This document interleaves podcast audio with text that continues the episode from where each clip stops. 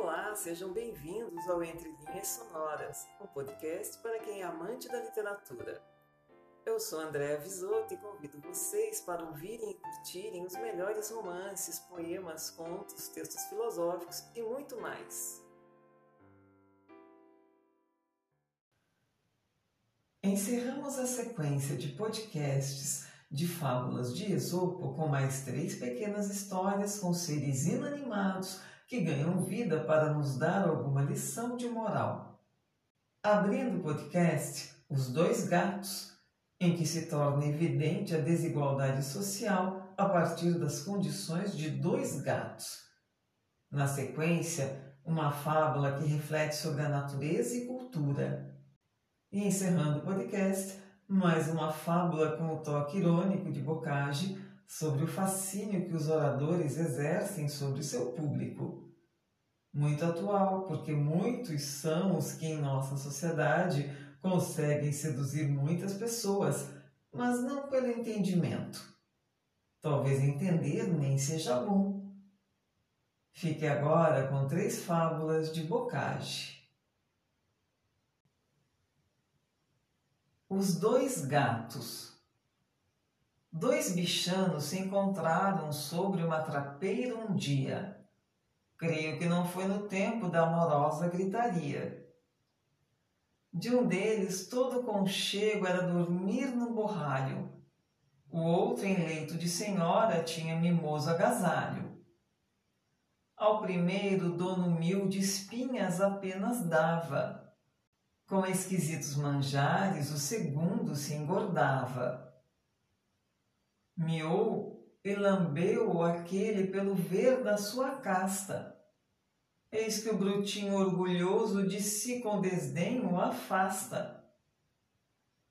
Aguda unha vibrando lhe diz: Gato vil e pobre, tem semelhante ousadia comigo, opulento e nobre? Cuidas que sou como tu? Asneirão, quanto te enganas? Entendes que me sustento de espinhas ou barbatanas? Logro tudo que desejo, dão-me de comer na mão. Tu lazeras e dormimos eu na cama e tu no chão. Poderás dizer-me a isto que nunca te conheci. Lias para ver que não minto, basta-me olhar para ti. Ui, responde-lhe o gatorro, mostrando um ar de estranheza. És mais que eu? Que distinção pôs em nós a natureza? Tens mais valor? Eis aqui a ocasião de o provar. Nada, acode o cavalheiro, eu não costumo brigar. Então torna-lhe enfadado o nosso vilão ruim. Se tu não és mais valente em que és superior a mim, Tu não mias? Mio. E sentes gosto em pilhar rato? Sim. E o comes? Oh, se o como! Logo não passas de um gato. Abate, pois, esse orgulho, intratável criatura. Não tens mais nobreza que eu, o que tens é mais ventura. O leão e o porco. O rei dos animais, o rugidor leão, com o porco engraçou, não sei por que razão. Quis empregá-lo bem para tirar-lhe a sorna. A quem torpe nasceu, nenhum enfeite adorna. Deu-lhe alta dignidade e rendas competentes, poder de despachar os brutos pretendentes, de reprimir os maus, fazer aos bons justiça, e assim cuidou vencer-lhe a natural preguiça. Mas em vão, porque o porco é bom só para assar, e a sua ocupação dormir, comer, fossar. Notando-lhe a ignorância, o desmazelo, a incúria, soltavam contra ele injúria sobre injúria.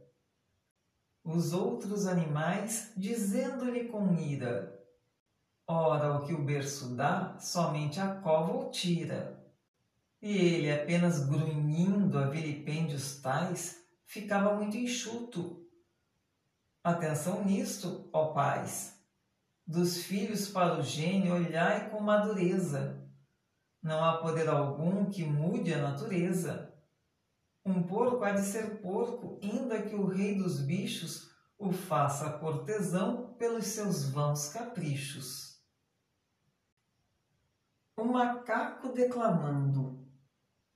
Um nono, vendo-se um dia entre brutal multidão, dizem lhe deu na cabeça fazer uma pregação.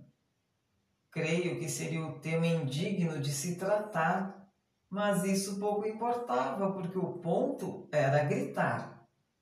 Teve mil vivas, mil palmas, proferindo a boca cheia sentenças de quinze arrobas, palavras de légua e meia. Isto acontece ao poeta, orador e outros que tais. Nécios, o que entendem menos é o que celebram mais. E assim encerramos mais um episódio de Entre Linhas Sonoras, o podcast para os amantes da literatura. Nos encontraremos na próxima semana. Aguardo vocês. Até lá!